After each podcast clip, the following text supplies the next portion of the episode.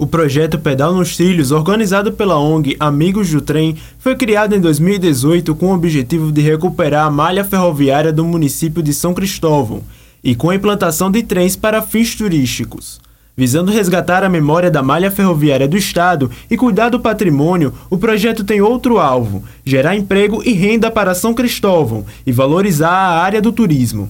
É o que destaca o coordenador do projeto, Matheus Oliveira. Em julho de 2018, iniciamos nossas atividades comemorando o aniversário de 105 anos da estação ferroviária. Logo após, demos continuidade às nossas atividades de forma voluntária na limpeza e conservação da linha, aonde a gente pôde desobstruir, retirar todo tipo de material dela até o Cristo.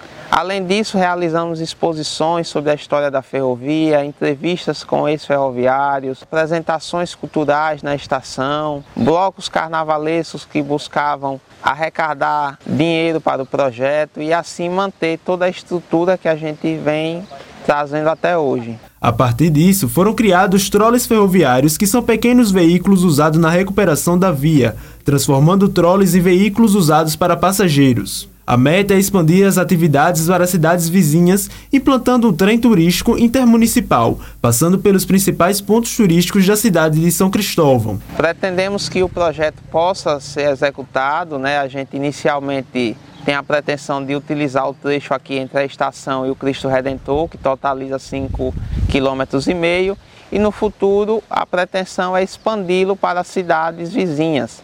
Aracaju a 21 quilômetros e Itapuranga a 15 quilômetros. E assim implantando um trem turístico intercidades, que aí gerará emprego, renda, cultura e turismo para a região. Partindo da estação ferroviária, o projeto ele passa pelo antigo catamarã, o nosso terminal ecológico turístico, que é um local onde você pode comer comidas típicas de nossa cidade, conhecer o artesanato Logo após, seguindo a linha, a gente pode passar pela antiga fábrica São Gonçalo, onde foi uma das primeiras fábricas de tecido de nossa cidade, ela que ajudou junto com a ferrovia a salvar a cidade da decadência.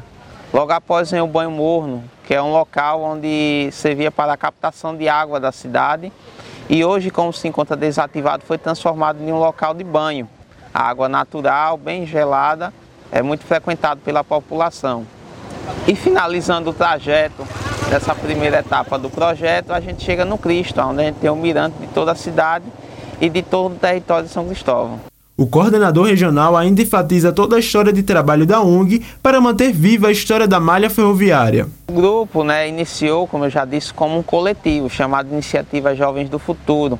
Era formado por jovens aqui da região do centro da cidade baixa, né, amigos, né, conhecidos que viam a importância de, dessa ferrovia aqui estando desativada e tinham o intuito de dar uma nova função.